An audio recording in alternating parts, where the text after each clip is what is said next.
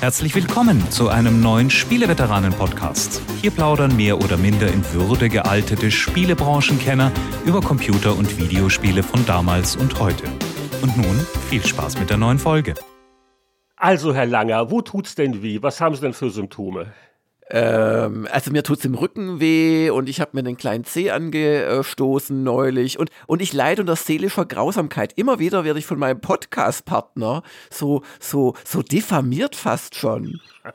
Aber Herr Langer, deswegen müssen Sie sich jetzt nicht frei machen. Nein, nicht. Schwester, so, ich dachte, schnell, dazu. Hilfe. Aber Herr Langer, was ist denn mit dieser etwas angegriffenen Stimme heute? Ja, ich habe so was, äh, es ist nur eine Erkältung mäßiges. Wir nehmen heute einen Tag später auf, aber wir nehmen auf, das ist schon mal erfreulich. Herzlich willkommen zu Spieleveteranen Podcast Episode 353. Nicht direkt live aus dem Wartezimmer, aber also, also gestern ging es dir gar nicht gut. Nö, aber geht schon wieder besser. Okay, also, aber also wenn heute was krächzt und knirscht, dann ist es hiermit entschuldigt. Es gibt ein amtsärztliches Attest. Und ihr müsst jetzt nicht Hanutas oder Kamille, Hanuta wäre gar nicht gut bei einem kratzigen Hals übrigens, oder Kamillentee oder sowas schicken. Alles, alles gut, alles entspannt. Okay, du bist auf dem Weg der Besserung und es gibt ja nichts Wirksameres für deine Genesung als das ein oder andere Stündchen mit mir zusammen in einem Podcast, oder? Das ist doch das Wichtigste, wenn die Seele wieder angefeuert ist, dann gesundet der Leib. Okay, ich, ich habe mein Diplom irgendwo in der Umzugskiste übrigens. Also ich weine jetzt gerade, aber es könnte auch daran liegen, dass ich Schnupfen habe. Vielleicht aber auch vor Rührung. Okay, also wir sind gespannt, äh, wie du uns heute durchhältst, weil es steht die Zeitschriften Zeitreise an. Und äh, News machen wir am Anfang immer, oder? Oder wir reden nicht nochmal über das Wetter. Ich glaube, alle sind genervt. Nee, das wurde uns verboten von einer spontan sich gründenden Partei der letztwöchentlichen Podcast-Hörer. Aber es gibt News für Retro-Fans. Und zwar wurde angekündigt, The 400 Mini. Und äh, das ist mal wieder so eine Mini-Konsole. Und entgegen des Namens werden im Prinzip alle Atari 8-Bit-Computer simuliert, so zumindest die Pressemitteilung. Und ähm, ansonsten ist es wie ein süßes Ding. Es hat, da musst du mich aufklären, weil ehrlich gesagt, ich habe nie einen Atari 400 wirklich besessen. Aber trotzdem scheint mir dieses Mini-Konsolenmodell relativ ähm, zu hoch zu sein durch die USB-Anschlüsse unten. Kann das sein? Also, ich habe ja auch keinen Atari 400 gehabt. Das ist ja der Computer, auf dem das Ganze passiert. Also die Optik vor allen Dingen, sehr charakteristisch. Aber damals in der Redaktion Happy Computer, wir schreiben das Jahr 1984, macht es euch gemütlich, holt euch eine Kuscheldecke, es wird eine lange Geschichte. Nein, also der kleine Atari 400, der hatte nur 16 Kilobyte RAM und der Atari 800, der hatte nicht nur eine vernünftige Tastatur. Der hatte auch 48 Kilobyte RAM und das mit, mit 64 Kilobyte, das bekam dann Commodore, ja danach später und der 800 XL, der könnte auch mehr gehabt haben. Auf jeden Fall, also der äh, Atari 400, das war so der, der mäßig geliebte Kleine, nicht nur vom Speicher hier ein bisschen eingeschränkt und viele spätere Atari-Spiele hatten dann auch 48 Kilobyte verlangt. Der hatte auch so eine Folientastatur wer vielleicht mal ein ZX81 gesehen hat, also ein bisschen größer, aber äh, wirklich ein, eigentlich ein, eine Spielkonsole, wenn man so will, wo halt auch eine Tastatur dranhängt, aber länger dran wirklich arbeiten wollte man nicht. Aber ein sehr charakteristisches Design und oben der große Hubbel, das hat man aufgeklappt und da waren dann die Ports für die ROM-Module, weil Atari gerade am Anfang auch Spiele oder auch, ich glaube, Speicherweiterung, was es nicht alles auf ROM-Modul gab und die wurden dann da reingesteckt. Also sehr äh, faszinierendes Design. Ich gucke da ganz verliebt auch gerade drauf. Und das hat man gewählt, um, wie ich finde, etwas überraschend die Atari 8-Bit-Computer mit so einem Mini-Konsölchen wieder zu würdigen. Kompatibel rauf bis zum 800 XL und auch Atari 5200 Konsolenspiele sollen laufen. Genau, also sollten im Prinzip die einschlägigen Spiele wie Drop Zone und äh, wie sie alle heißen laufen. Heinrich, weißt du, was das Beste ist? Äh, das ist ja auch dann Mule-kompatibel und zwar mit vier äh, Spielern, weil es ja fünf USB-Ports für Joysticks gibt. Ja, genau. Also eine Besonderheit der Atari-Computer, wo die Commodore-Leute ruhig ein bisschen neidisch sein drauf durften, das waren die vier Joystick-Ports. Ja. Und äh, hier hat wirklich jetzt der kleine 400er Mini hat ausreichend viele, naja, jetzt sind es halt USB-Ports. Und äh, Mule ist nämlich eins der 25 Spiele, die wirklich dabei sind. Also es ist ein, eine Mule-Party-Hardware sozusagen. genau. Und ehrlich gesagt, Mule ist fast schon der Grund, sich das Ding zuzulegen. Ganz billig ist es nämlich nicht, das muss man sagen. Weil es ist ja jetzt, es, es sieht zwar so aus und ich habe nirgends was Gegenteiliges gelesen, aber ich kann mir nicht vorstellen, dass die Folientastatur benutzbar ist. Das hätten sie bestimmt geschrieben. Sie wäre auch viel zu klein, weil es hat ja nur etwa ein Viertel des, des Ursprungs. Äh, oder, oder die, die, die Hälfte. Aber selbst im Größenformat 1 zu 1, also benutzbar bei Folientastatur, das steht so fast im Widerspruch. Ja, ja. ja, also das Ding ist in Länge, Breite etwa auf die Hälfte, äh, aber das heißt natürlich im Volumen, dass es ein Viertel ist. Also das ist zu klein. Ah, hier die Leute, die in Physik aufgepasst haben, da merkt man es wieder. Wobei ich mich gerade, ohne den Zusammenhang noch genau zusammenzubringen, mich daran erinnere, wie mein verehrter äh, Physiklehrer eines Tages zu mir sagte, Jörg, wenn du jetzt endlich mal wieder im Unterricht einfach, einfach nicht schwätzt, dann gebe ich dir fünf Punkte. Und ich sagte, ich möchte doch die Nullpunkte, bitte, ich möchte einmal null Punkte haben im Abi. Ach, Jibidi. Was war denn da los? War das deine Rebellenphase? Das war meine Rebellenphase. Nein, das war einfach äh, in dem Schulsystem in, in Bayern beim, beim Abi. Ich habe hab ein echt gutes Abi gemacht, aber da konntest du nur so und so viele Kurse in bestimmten Richtungen wie Naturwissenschaften melden. Und ich hatte meine Punkte schon und Physik war quasi außer Konkurrenz. Und dann wollte ich einfach, um damit angeben zu können, wollte ich null Punkte haben. Und der nette äh, Lehrer, ich nenne ihn nicht, weil nicht, dass der nach all den Jahren dann noch Probleme kriegt, kurz vor der Rente oder so, der hat mir dann die null Punkte gegeben. Aber es war ihm wirklich, also er musste sich überwinden. Solche Probleme habe ich nicht gehabt. Solche Luxusprobleme. Ach hey, ich bin zu gut in Naturwissenschaften, was soll ich tun?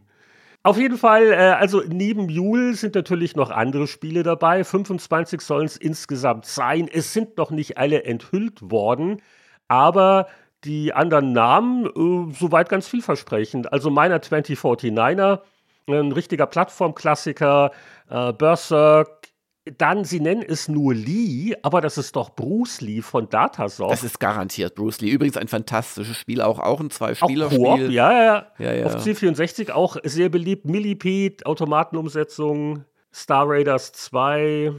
Wenn sie so etwa auch die anderen Spiele mit solchen Klassikern auffüllen könnten, wäre toll. Gut, und wenn nicht, also scheint dann wohl auch relativ einfach zu sein, über einen Flash-Drive äh, seine Lieblings-Backups da abzuspielen. Also das haben wir noch gar nicht gesagt, glaube ich. Es ist wieder von Retro Games, die eben, es sind ja nicht alle Mini-Konsolen von Retro Games gewesen, aber das äh, ist in der Tradition sozusagen von The C64, The C64 Mini und was sie sonst noch gemacht haben, genau. Hast du so einen bestimmten typisch Atari-Wunschtitel noch? Mir fällt sofort Dropzone ein. Also ich habe ja Dropzone auch schon genannt, das war ein geiles Spiel. Ja. Und auch pfeilschnell und so. Und, und eben Mule und ich weiß nicht, viele andere Sachen, die kenne ich halt äh, vom C64 und waren dann, glaube ich, auch eher irgendwann C64 original, als dass sie vom Atari gekommen wären.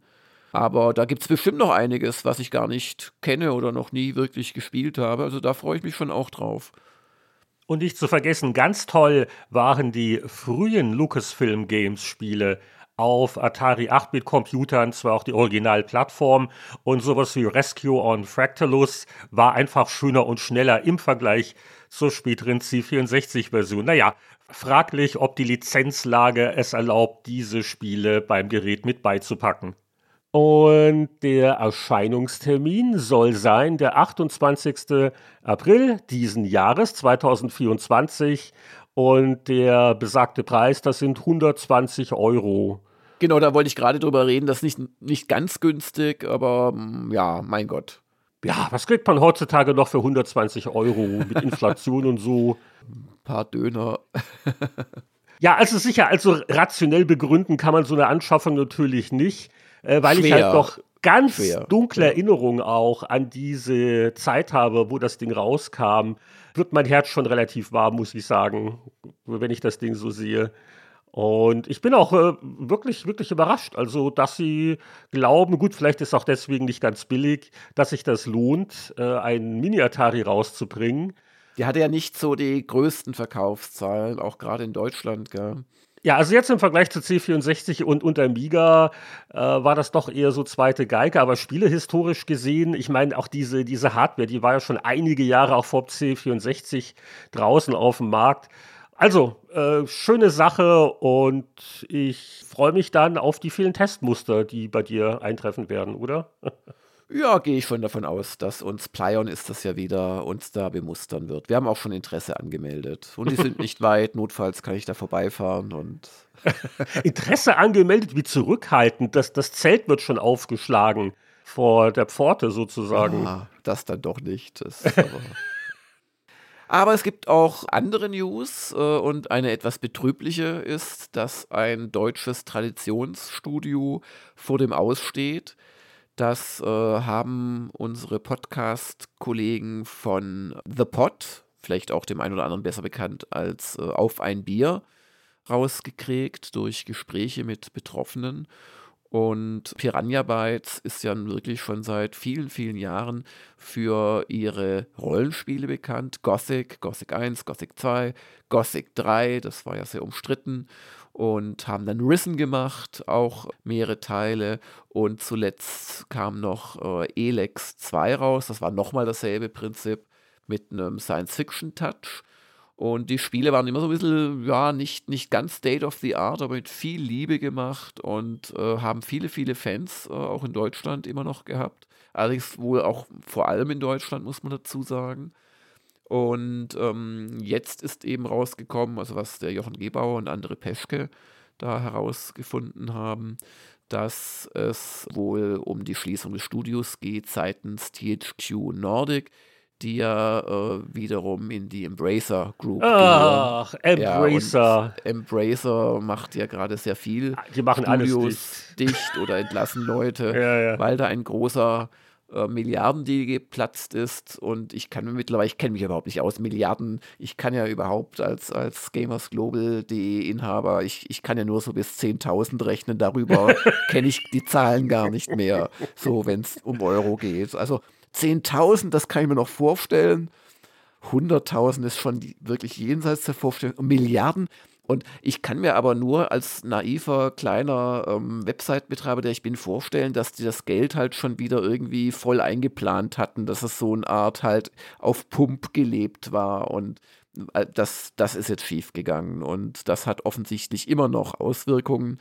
Der Björn Pankratz, das ist der Studioinhaber meines Wissens gewesen und auch das Aushängeschild und der kreative Kopf äh, zuletzt habe ich mit ihm gesprochen, just als es um Elex 2 ging im Vorfeld. Da hat er das so ein bisschen vorgeführt.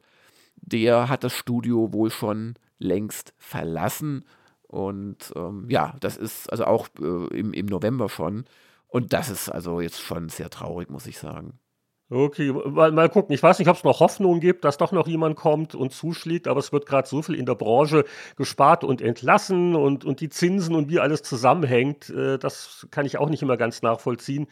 Aber das wäre schon Jammer aus vielerlei historischen und, und sonstigen ja. Gründen. Ja, und das andere ist, ja, die, die, die Marken gibt es natürlich noch irgendwie und es gab aber halt just bei der Gothic-Marke, weil Piranha Bytes ist ja nicht mehr das Piranha Bytes von früher, auch wenn es weitgehend dieselben Leute sind, die dieselbe Art von Spiel machen dass, wenn du dich erinnerst, so Jowood und so die Zeit, ähm, wenn dann jemand anderes versucht mit einer Marke, die gerade von so einem spezialisierten Team gekommen ist, äh, da Leichenflatterei zu betreiben, das wird dann halt auch nichts. Also ich, ich rede jetzt gerade über das Arcadia, das angebliche Gothic 4. Und insoweit habe ich da echt wenig Hoffnung, dass ja, da noch was Gescheites kommt aus, aus dieser besonderen Open-World-Rollenspielecke. Und das finde ich ebenfalls jammer schade. Also ich versuche jetzt so ein bisschen gegenzusteuern, damit die Stimmung sich wieder leicht aufhält mit ein paar, manchmal kommen sie wieder Meldungen. Limited Run Games bringt Plattformspiele der frühen 90er zurück. sogar in Form von physischen Medien, zumindest für Switch, PS4 und PS5. Der Partner Konami will sich dann um digitale Veröffentlichungen kümmern, womöglich auch für weitere Plattformen. Das ist noch nicht offiziell. Auf jeden Fall die Titel, um die es geht. Zum einen Felix Sequet. Wer kennt denn diesen Uralt-Comic noch?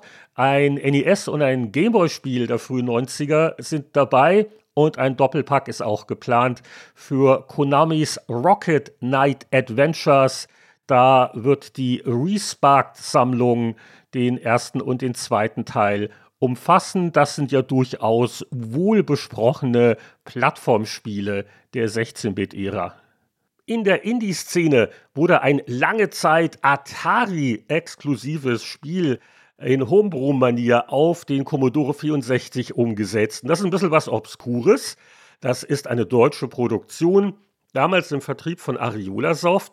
Schreckenstein von Peter Finze. Ich meine, das habe ich sogar damals kurz getestet in der Happy. Das war so ein Splitscreen, äh, sehr koop-orientiertes Puzzle-Geschicklichkeitsspiel. So genau kriege ich es nicht mehr hin.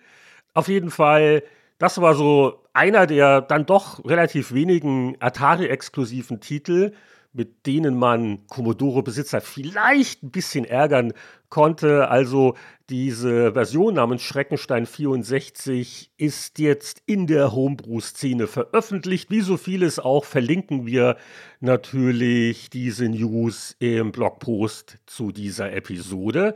Und gerade frisch ausgegraben, wir hatten ja letzte Woche auch ein Game Boy Advance Thema im Spieleveteranen Podcast und Nintendo hat für äh, Switch Online zwei sehr ordentliche Rollenspiele für den Game Boy Advance jetzt wieder ausgegraben, also im Rahmen des Erweiterungsmodul Online-Abos oder wie es genau heißt, kann man jetzt auch Golden Sun und dessen Nachfolger äh, The Lost Age in emulierter Form auf der Switch spielen. Ja, und apropos Game Boy Advance, welches Spiel hatten wir denn letzte Woche in Episode 352 als Hauptthema? Ähm, ist das jetzt ein Test oder die Brücke, dass ich unsere das werten User darüber informiere? Ja, zum Glück ist es kein Test. Nein, ich, daran kann ich mich sogar noch erinnern. Wir hatten Mario and Luigi Superstar Saga. Das war ein schönes RPG. Und wir haben auch zusammen mit unserem Stargast dem Robert Bannert haben wir auch über die, oh, jetzt wird es schwierig, 2003 war das Ursprungsding, aber wann kam die Wiederveröffentlichung? 2011? Oh, da, da, da hätte ich, auf jeden Fall haben wir drüber gesprochen, weil da kam noch mal eine Wiederveröffentlichung auf. Äh, ja, die, die war ein bisschen später, aber das kann man ja alles noch nachhören. Kann man, kann, da kriege ich noch halbe Punktzahl, oder? Vom ehemaligen Physiklehrer.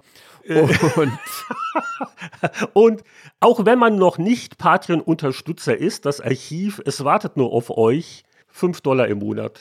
Genau, und äh, wir hatten Spaß sowohl beim äh, Wiederspielen als auch im Podcast mit dem Robert zusammen. So, und wo wir gerade so ein bisschen bei den Interner sind, also ganz kurz, was habe ich so, so über die Feiertage gemacht? Äh, letztes Jahr hatte ich das eine E-Book abgeschlossen. Diesmal hatte ich so ein paar äh, Podcast-Restbestände noch zum aufarbeiten. Also, es gibt eine vierte Episode der sehr unregelmäßig erscheinenden Reihe Happy Computer Hour. Sucht mal danach. Äh, es gab nämlich ein 2015 Interview mit Boris Schneider-June und Heinrich Lehnhardt. Und das hatte da Christian Genzel geführt. Das äh, gammelte so ein paar Jahre rum. Für ein anderes Projekt war es mal gedacht. Und jetzt haben wir gesagt, okay, dann schnippeln wir doch was im Podcast-Format raus. Und das ist ein Zweiteiler und die erste Folge, wo es so prima um die Powerplay-Ära geht, die ist jetzt da. Und apropos Christian Genzel, also Pixel-Kino gibt es auch noch, Episode 12, recht lang geworden. Avatar, ganz aktuell. The Way of Water, der Film. Und Frontiers of Pandora, was ich dann erstaunlich lang gespielt habe übrigens. Das Spiel detailliert miteinander verglichen und analysiert und kommentiert. Ja, dann äh, kann ich ja auch mal verraten, was ich so mache, wenn ich gerade mit der podcaste oder mich auf gamersglobal.de rumtreibe. Da äh, bin ich immer noch damit beschäftigt, äh, quasi. Du, du, kennst diese, diese Roboter, die sich so in verschiedene ähm, Kämpfertypen oder auch Autos verwandeln können. Transformers. Genau, Transformers. Und ich bin der Transformer Jörg, der sich so mehrmals am Tag verwandelt in den ähm, Chefredakteur, Retro-Gamer, in den äh, Herausgeber, in den, was weiß ich, weil halt viel zu lösen ist. Und äh, liebender Familienvater nicht vergessen. Das Modell ja, der kommt gerade sehr zu kurz. Und ähm, ja, nee, da, da, da ist viel, aber das ist auch gleichzeitig macht es echt Spaß. Also wir wir lösen Probleme, wir erfinden Rubriken und wir feilschen mit der Druckerei um Kleinigkeiten wie wann darf ich die Adressen übermitteln, was recht äh, wichtig ist, weil aktuell wollen sie es zwei Wochen bevor sie die Hefte verschicken. Das scheint mir nicht so ganz logisch zu sein. Ähm, und ich bin jetzt gerade dran, da noch eine Woche rauszuholen, weil das heißt einfach, dass die äh, interessierten Leute eine Woche länger äh, noch oder wenigstens ein paar Tage sollen sie mir geben, halt noch ein paar Tage länger das Abo bestellen können, weil das Abo wird ja dann direkt von der Druckerei frankiert und zur Post gebracht und dann wird es rausgeschickt und wer quasi diese Deadline verpasst, der hat das Abo erst ab der 3, beziehungsweise muss ich dann halt das Heft einzeln zuschicken lassen und, und so weiter und so fort. Also da gibt es wahnsinnig viele lustige Dinge und da noch ein Social Media Account und dort noch was. Also es ist, es ist wirklich super, macht echt Spaß, aber es ist auch viel Arbeit, muss ich wirklich sagen. Aber ich glaube, das wird richtig gut. Wir gehen jetzt auf 2000 Abonnenten zu. Das ist, äh, finde ich, echt super, weil wir ja bei Null gestartet sind.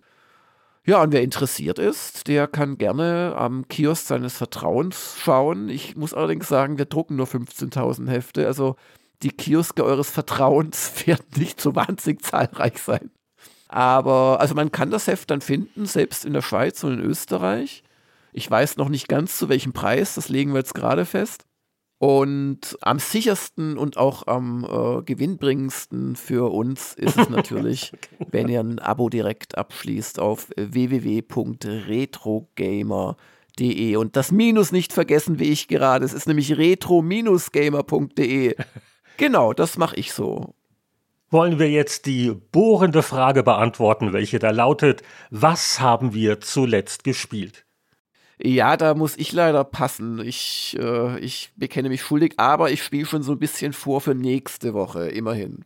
Ich glaube, das können wir ankündigen, weil das Spiel ist noch unter Embargo. Es ist noch nicht veröffentlicht. Wir haben Review-Codes gekriegt und das trägt dazu bei, dass wir bereits kommende Woche über diese Neuerscheinung im Spieleveteranen-Podcast reden können. Es geht um das neue Like a Dragon, die Fortsetzung zu Yakuza 7 die ähm, ja von dem Action-Kampfsystem mit um uns wirbelnden Fahrrädern und Mopeds hingegangen ist zu einer klassischen JRPG. Battle-Steuerung oder Active Time Battle hieß es immer bei äh, Final Fantasy, was uns beiden, du hast es ja erst durchgespielt, den, den Vorgänger, riesig Spaß gemacht hat. Und da geht es jetzt um den Nachfolger Infinite Wealth haben wir beide natürlich gedacht, oh, Infinite Wealth, echt? Das ist ja, wow, das ist ja wie so bei einem Glückskeks, wenn wir das jetzt spielen und einen Podcast machen, vielleicht, vielleicht holt uns auch der Infinite Wealth ein oder so. Und das spielt man ja nur deswegen, um rauszukriegen, wie kam es zu der einen Szene, die in einem der Trailer schon zu sehen war in aller Öffentlichkeit, warum wacht unser Held gänzlich unbekleidet an einem Strand in Hawaii auf. Und äh, das sah ja alles sehr lustig aus. Aber die jungen Familienväter und Familienmütter müssen sich keine Sorgen machen. Nein, nein, Sie das jugendfrei sehr, begutachten, gelöst. weil wirklich, also Hollywood ist ja schon gut darin, im Zweifel gewisse private Teile des menschlichen Körpers ungefähr auf Beckenhöhe zu verbergen. Aber das ist wirklich schon, also schon wieder saukomisch, wie sie das gemacht haben. Also, das ist dann äh, wieder halt eine der Patreon-exklusiven Episoden. Nächste Woche Infinite Wealth haben wir gleich noch eine Programmvorschau untergebracht. Und das äh, werden wir beide noch fleißig bis dahin weiterspielen. Aber ich habe noch ein richtig neues Spiel zu bieten. Naja, was heißt neu? Ich habe es auch jetzt endlich mal nachgeholt.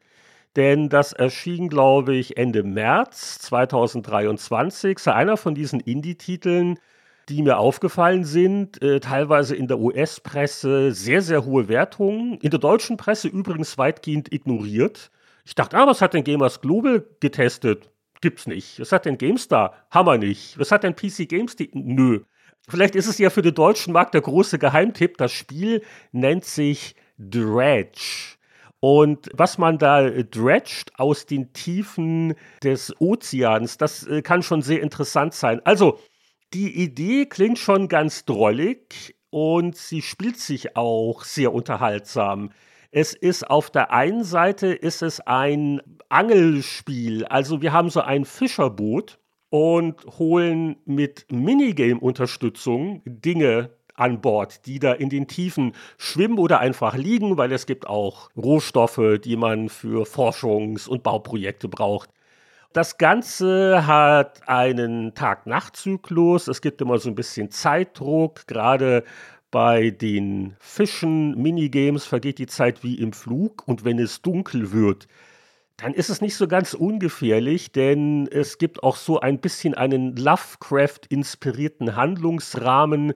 Es gibt so merkwürdige Gestalten teilweise, mit denen man plaudern kann und nachts äh, sind so ganz komische Dinge auf dem Wasser unterwegs. Man sieht auch nachts nicht so gut und Kollisionen mit irgendwelchen Felsen führen zu teuren Reparaturen es ist ein sehr entspanntes Spiel, obwohl man diesen Druck hat. Man kennt das ja von anderen Tag-Nacht-Rhythmus-Spielen. Oh, die Sonne geht unter und, und wo ist der nächste Hafen?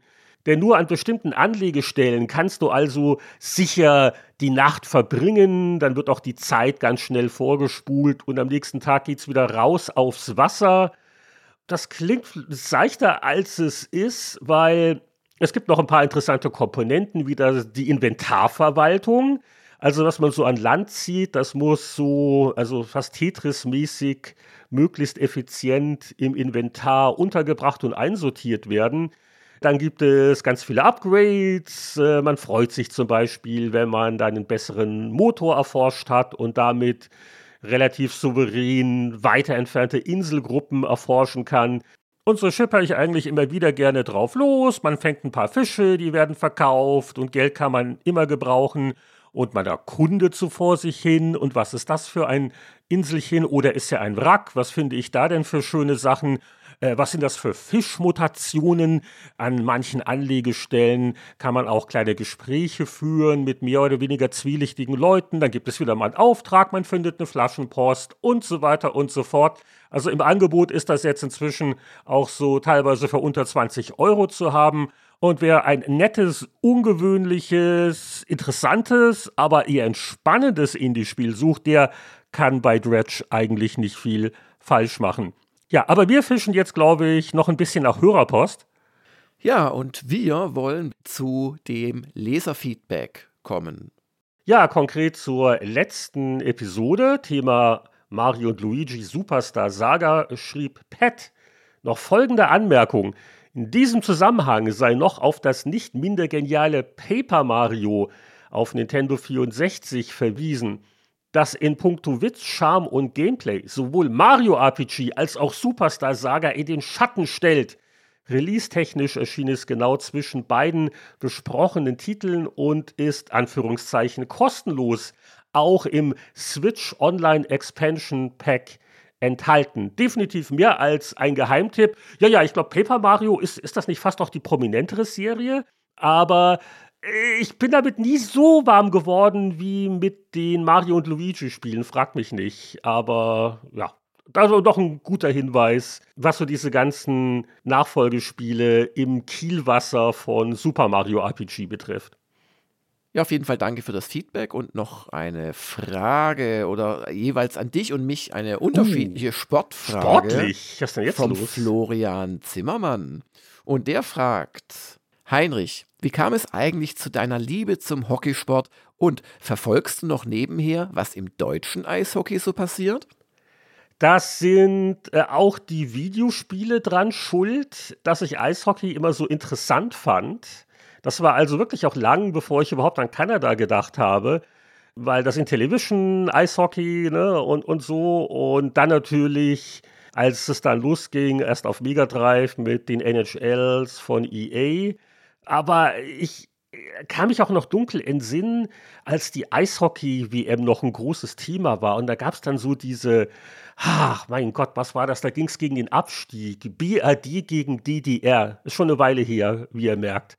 Also das waren damals schon so Fernsehsportereignisse, die mich interessiert hatten, in den späten 70ern oder wann das war, bevor die Videospiele überhaupt in mein Leben getreten sind. Aber was so aktuell in Deutschland beim Eishockey auf Vereinsebene abgeht, äh, das äh, verfolge ich nicht. Ich kriege vielleicht mal mit eine Schlagzeile, wenn jemand gerade Meister geworden ist. Aber ich äh, muss auch sagen, inzwischen, ich, ich gucke ja auch so gut wie gar nicht mehr. Vielleicht, wenn die Playoffs kommen. Ich verfolge so, was hier mit den Vancouver Canucks passiert. So eher über Podcasts. Und ich finde das schon interessant. Und so die ganzen Themen und Personal und das Management. Ich weiß, dass der, dass der Dreiseitel bei Edmonton natürlich äh, wieder mal eine gute Saison spielt. Aber deswegen äh, sollten die Oilers trotzdem gegen die Canucks in den Playoffs keine Chance haben. Sorry. Aber jetzt brauchst du nicht glauben, dass du beim Sport befreit bist.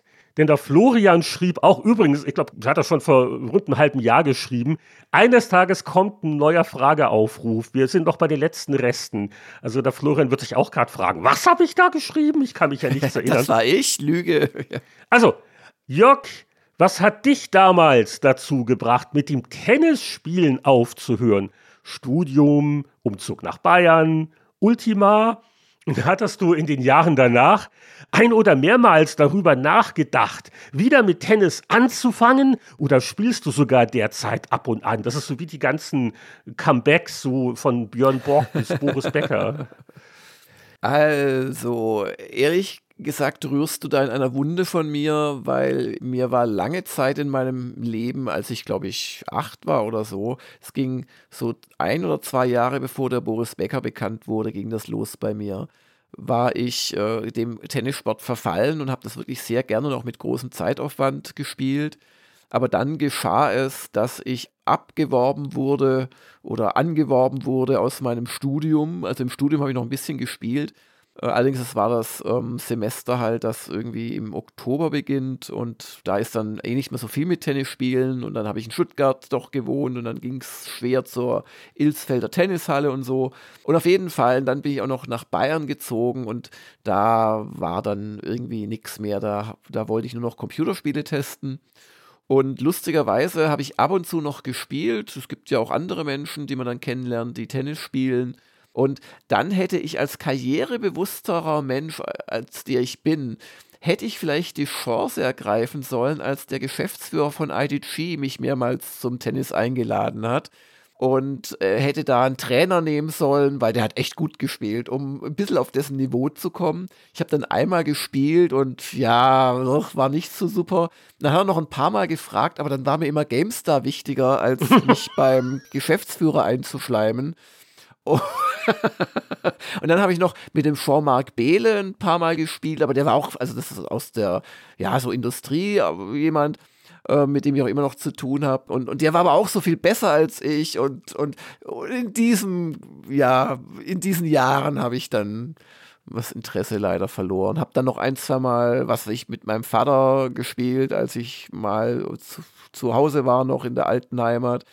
Aber irgendwie habe ich es dann aufgegeben, was jammer schade ist, ja. Aber ich habe immer noch Ballgefühl. Also, ich habe genau, ich habe dann Squash gespielt. Wenn du als Tennisspieler Squash spielst und du hast keinen Herzinfarkt in der ersten äh, Stunde, dann hast du so ein paar, also es ist total anders Tennis als Squash, aber du kannst so instinktiv ein paar Sachen, womit du die Squasher sehr ärgern kannst. Äh, ich verrate es nicht, falls ich es nochmal aufgreifen würde. Die Geheimnisse. Ja, ja, genau. Die Spielergewerkschaft macht sonst Ärger, wenn du das jetzt ausplauderst. Sag mal, was ist denn mit diesem, mit diesem Pickleball, dieser Rentnertrendsportart? Also bei uns zumindest. Das habe ich noch nie gespielt, aber das sieht irgendwie aus wie etwas, was man in so Ferienfreizeiten für Kinder macht. Aber jetzt, jetzt in deinem Alter, da hast du vielleicht noch Chancen, da kannst du noch mithalten. Ja, ja, ja, das ist, wenn man mich dann da rumrollt vielleicht oder so. Nein, lass uns mal lieber jetzt zu unserem Sport kommen, zum auch sehr viel Kalorien verbrauchenden Durchblättern alter Magazine.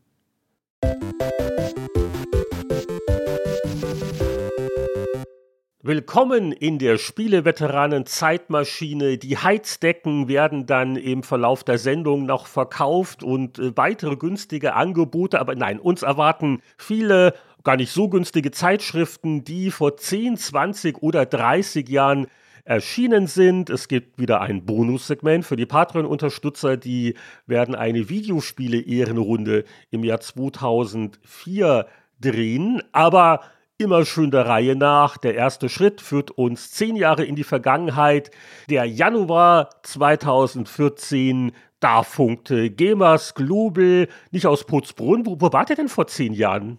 Vor zehn Jahren waren wir schon längst in Salmendorf. Ich frage mich gerade, ob oben in dem ehemaligen Bauernhof oder unten im Nachbargebäude vom ehemaligen Bauernhof. Auf jeden Fall hatten wir immer ein Fliegenproblem, aber sonst war es toll. Mu. ja. Und äh, was wurde denn so tapfer getestet 2004 zu Jahresbeginn? Ja, wobei es könnte auch schon Ende des Jahres, weil wir fassen ja auch immer ein bisschen zusammen, weil die äh, Zweierausgaben sind ja vielleicht auch schon noch mit 25.12. genau. Also Pi mal Daumen. Wir haben getestet, der Mick Schnelle und ich, Bravely Default. Und das war ein wirklich äh, vor allem erstmal schönes Spiel, jetzt mal rein äußerlich. Also eins möchte ich behaupten, der wirklich bis heute schönsten Spiele auf dem 3DS, auf dem es erschien. Äh, hatte natürlich auch 3D-Effekt, aber äh, auch rein so von der Zeichenqualität.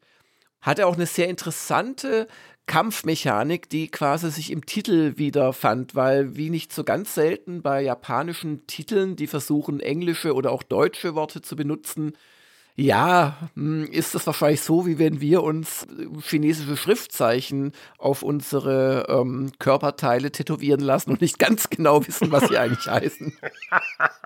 Das Problem kennen wir beide ja. Äh, Sollte man nicht tun. Eigener Erfahrung. Sonst wird aus dem starken Adler die klebrige Hühnersuppe oder sowas. Ja, oder man läuft dauernd irgendwelchen Triadenschlägern in die Arme, die. ja, genau. Wo wir die konkurrierende Gang dann uns eingraviert haben. Nee, also dieses Bravely Default bezieht sich auf die beiden Kampfmodi, die du in den ansonsten Final Fantasy-esken ähm, Runden oder ja, so auch wieder so ein bisschen Zeitnot-Rundenkämpfe hast. Denn du kannst entweder auf Bravely gehen oder auf Default. Und äh, das eine ist quasi so Verteidigung und Ansparen von äh, Brave-Punkten. Und mit dem anderen kannst du dann halt, wenn du genügend Brave-Punkte hast, so richtig krachen lassen. Und ja, das Spiel war jetzt nicht das Allerschwerste, also typische Fantasy-Story, ähm, wirklich wunderschöne, vor allem auch Stadtkarten, wo du rumgewandert bist, schöne ähm, Oberwelt, durch die du gegangen bist und dann halt das Ranzoomen an äh, Händler, wo du in den Shop gegangen bist oder eben auch Kämpfe. Und äh, es war nicht das Allerschwerste, und hat vor allem darüber Spaß gemacht, dass es zig Berufe gab, wo du dich halt spezialisieren konntest mit einer Party über die Zeit. Und ich habe das noch in Erinnerung als so ein bisschen der Titel, mit dem Square Enix angefangen hat, so ein bisschen eine retro-inspirierte Alternative zu den AAA-Konsolen-Blockbustern zu bieten, wo man sich ein bisschen zurückbesinnt, so auf die alten Tugenden, gerade auch bei JRPGs, weil was ja auch erst danach kam, zum Beispiel waren die Octopath Traveler-Spiele, deren Rundenkampfsystem nicht völlig anders ist. Da kann man ja auch dann Punkte sparen mhm, und dann im mhm. taktisch richtigen Moment ausgeben. Und das fing so alles mit Bravely Default an, ne? Ja. Also das Bravely Default, also der Mick hat so ein bisschen, dessen Meinungskasten lese ich auch gleich vor, den hat so ein bisschen genervt, weil Mick war ja immer derjenige, der wirklich so auch echte so Denkfehler bei den Entwicklern entlarvt hat, so ein bisschen, der sich einfach geweigert hat, Spiele so zu spielen, wie sie gedacht waren zu spielen, gespielt zu werden, so der schamlos ausgenutzt hat, wenn es halt da irgendwelche Loopholes gab. Und das hat er dann halt auch im Detail beschrieben. Äh, möchte jetzt gar nicht im Einzelnen äh, wiedergeben, ähm, weil da müsste man den Test zu guten Teilen zitieren. Aber ich fand dieses Bravely Default Schema eigentlich gut, weil typisches Problem bei JRPGs schwache Gegner kosten dich aber trotzdem einfach für die Anfangsanimation, für das fünfmal irgendwas durchklicken, bis sie tot sind, halt trotzdem Zeit. Und hier konntest du halt gleich deine, glaub, vier maximalen Brave-Punkte in so eine Superattacke investieren was dir gegen Gegner, die das überleben, echte Nachteile gibt, weil dann kannst du ein paar Runden lang gar nichts mehr machen hm. und kannst auch nicht mehr verteidigen gut. Aber wenn der Gegner weg ist, ist er weg. Und darum fand ich das eigentlich sehr angenehm. Und ich fand jetzt die, sag ich mal, schweren Gegner und Bosse jetzt gar nicht mal so einfach. Aber Mick Schnelle schrieb, wie soll ich Bravely Default nur einordnen? Man stelle sich ein Schnitzel auf dem Teller vor, es ist schön braun und knusprig und riecht gut. Beißt man jetzt rein, bekommt man exakt das, was man erwartet hat. Ein braves Schnitzel, das gut schmeckt. Aber wäre ein raffiniert gewürzter, saftiger Schmorbraten nicht viel interessanter? Und ja, da zielt er halt auf die ganzen Schema F-Geschichten ab. Und er wirft dem Ding vor, dass es zu leicht ist. Aber ähm, ja, er war dann doch auch eigentlich ganz fair und hat am Ende eine 7.5 gegeben. Ich war ja nur der Nebentester. Ich glaube, ich hätte damals eine 8.0 gegeben, ehrlich gesagt. Ich hätte es, glaube ich, auch damals gespielt. Ich fand es auch ganz nett. Ja, ja, 7,5 oder 8, ja, kann man, kann man drüber streiten. Ich würde wohl auch eher zur 8 neigen, aber so genau habe ich es nicht mehr im Kopf. Das hatte auch diesen 3D-Bildschirm ganz gut ausgenutzt vom 3DS, ne?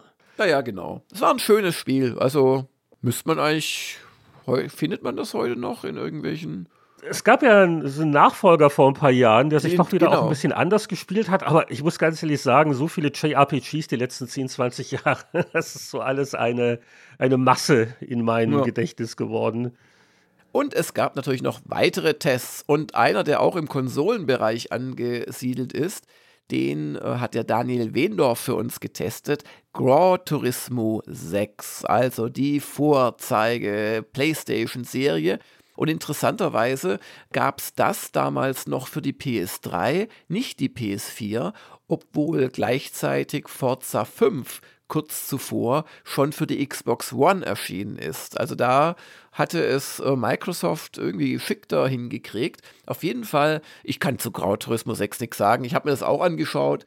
Ähm, ich habe da immer nur 500 verschiedene Autos, die ich auch noch äh, bis zum linken Heckspoiler tunen kann und welche LEDs vorne rechts blinken und mir dann mehr Energie für ein Kickdown geben in einer Kurve. Aber der Daniel Wendorf, der einen Test gemacht, weil er ein wirklich großer äh, Rennsportfan ist und ich denke, der hat sich überlegt, warum er Grand Turismo 6 für PS3 damals eine 9.0 gegeben hat und schrieb, Grand Turismo 6 ist das Spiel geworden, das ich mir schon mit Teil 5 gewünscht hätte. Die Karriere mit ihren vielen Nebenaktivitäten motiviert mich ungemein. Das Fahrgefühl ist toll. Kleinere Kampagnen wie die Ayrton Senna Geschichte, die Fahrt auf dem Mond oder Konzeptfahrzeuge von Premium-Herstellern halten mich auch nach zig Stunden bei Laune. Also ich kann zu Grand Turismo wirklich nur sagen, dass das, äh, ich glaube, 98 debütierte das auf der PlayStation. Und das war ein riesen Hype-Thema. Also so für eins, zwei Jahre. Und ich habe es pflichtschuldig ausprobiert. Also meins war es nicht. Da habe ich schon gemerkt, also von den anspruchsvollen ja, ja. Simulationen im, im Rennspielbereich bin ich jetzt, äh, will ich sagen, überfordert, aber ich weiß nicht, da, da habe ich die Geduld nicht mehr gehabt. Genau, man muss, man muss sich da einfach ehrlich machen. Zufälligerweise, wir werden Gran Turismo 1, das du gerade erwähnst, im kommenden Retro-Gamer-Heft äh, drin haben. Darum äh, bin ich da gerade im Bilde. Aber ah. ähm, es war halt damals äh, wirklich eine ungeahnte Kombination aus Grafikpracht. Das fällt heute schwer, das nachzuvollziehen, um ehrlich zu sein. Aber halt auch vor allem damals schon hatten sie diese ganzen Simulationsaspekte drin, dass die Autos Aufhängungen hatten, dass die nach ähm, Untergrund oder Wetter anders äh, sich gefahren haben und dass du halt auch dort damals, glaube ich, schon 130 Wagen hattest, noch nicht diese äh, Hunderten, aber immerhin schon über 100 während halt der Mitbewerb damals vielleicht mal so ein Ridge Racer hatte vielleicht mal fünf Wagen oder sieben. Und ähm, dass es halt einfach dieses Tuning hatte. Und also man, man, man kann schon nachempfinden, so von außen, warum es bestimmte Menschen fasziniert, aber ich bin auch keiner dieser Menschen. Ich glaube, ein bisschen mehr anfangen können wir mit dem nächsten Titel, den ihr vor zehn Jahren getestet habt und auch ist das schon zehn Jahre her, als dieses neue, aufregende Indie-Spiel The Banner Saga erschien, aus dem er auch dann, was war es, eine Trilogie geworden ist, ne? Das vor gar nicht ja. allzu langer ja. Zeit abgeschlossen. Damals mit 8-0 bewertet und das habe sogar ich auch mal gespielt. Und das haben auch die Kollegen von der GameStar damals bewertet mit 83 Prozent, aber wahrscheinlich lagen die da komplett daneben, weil Stefan Petersen bei Gamers Global gab 8.0. und ich weiß noch, wie ich mich mit dem Stefan, wenn er zuhört, möge er mich Lügen strafen. Ich möchte jetzt nichts Falsches erzählen. Aber wie wir uns da schon ein bisschen, ja, also äh, interessiert unterhalten haben über die Wertung, weil ich jetzt, glaube ich, noch schlechter, also ich hätte schlechter bewertet. Und ich hatte dann die Chance, bei Teil 2 und oder bei Teil 3 es nachzuholen, da ein bisschen runterzugehen. Aber ähm, mir hat das Rundentaktiksystem nicht behagt. Das hatte nämlich ein Problem. Du hast drei umgezogen und wenn du weniger Leute hattest, dann kamen die weniger Leute immer öfter dran. Und äh, das hat zu Situationen, aber du brauchtest gleichzeitig, äh, musstest du ähm, quasi bestimmte Sachen auch äh, so mit Flächenangriffen und so. Lange Rede, kurzer Sinn. Im Prinzip bist du dafür bestraft worden, wenn du gerade schwierige Gegnertrupps äh, zu schnell besiegt hast. Du musstest sie im Prinzip künstlich mit drei Lebenspunkten noch irgendwo dahin vegetieren lassen dann äh, sind deine eigenen Leute viel öfter dran gekommen als die Gegner. Wenn du dagegen, was man eigentlich macht, auf dem richtigen Schlachtfeld, wenn man gegen Trolle kämpft, Heinrich, gell? Hör zu, falls das was, passiert in Kanada. Trolle? Ähm, dass du halt einen nach dem anderen so schnell wie möglich ausschaltest, was auch äh, wirklich gelernte Rundentaktik ist. Äh, nee, nicht in diesem Spiel, damit bist du echt auf die Nase gefallen. Kann man natürlich streiten. Ich bin da manchmal etwas sehr prinzipiell bei meiner Kritik, So, das war jetzt die Detailkritik, aber äh, als Kontrast zitiere ich mal aus dem Meinungskasten vom Stefan Petersen, der noch ein bisschen was von der Freude und dem Spielspaß hier vermittelt. The Banner Saga ist erfrischend anders. Das Konzept aus Entscheidungen, Truppenmanagement und Rundentaktik geht auf. In vielen, vor allem actionorientierten Spielen kann ich den strahlenden Helden mimen, weil ich weiß, dass mich das Spiel für Anführungszeichen falsches Handeln nicht allzu sehr bestraft. Bei The Banner Saga ist das anders.